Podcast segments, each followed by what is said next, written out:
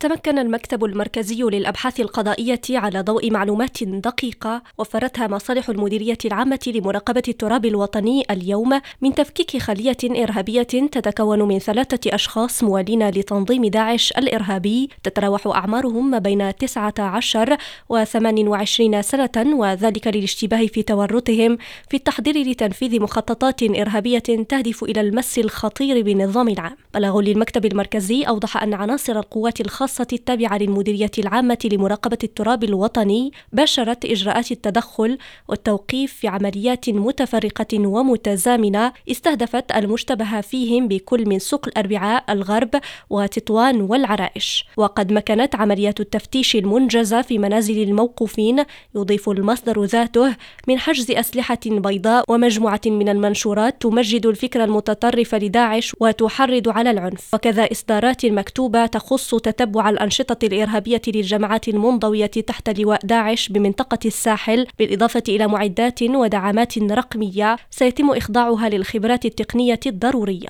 وتشير المعلومات الأولية للبحث إلى أن المشتبه فيهم الذين أعلنوا الولاء لتنظيم داعش الإرهابي كانوا يخططون لتنفيذ سلسلة من المشاريع الإرهابية الخطيرة حيث قاموا لتحقيق هذا الغرض بإعداد وتوضيب عدة محتويات رقمية توثق لمخططاتهم الإرهابية. كما أوضحت الأبحاث والتحريات بأن المشتبه فيهم الموقوفين كانوا يعتزمون الفرار خارج المغرب من أجل الالتحاق بمعسكرات داعش بمنطقة الساحل بعد تنفيذهم لمخططاتهم الإرهابية بتنسيق ومساعدة من أحد العناصر التابعة لهذا التنظيم الإرهابي. وذكر البلاغ أنه تم وضع أعضاء هذه الخلية الإرهابية تحت تدبير الحراسة النظرية رهن إشارة البحث القضائي الذي يجريه المكتب المركزي للأبحاث القضائية تحت إشراف النيابة العامة المكلفة بقضايا الإرهاب وذلك للكشف عن طبيعة الارتباطات لهذه الخلية الإرهابية وتحديد كافة مخططاتها ومشاريعها التخريبية. ويأتي توقيف هؤلاء المشتبه بهم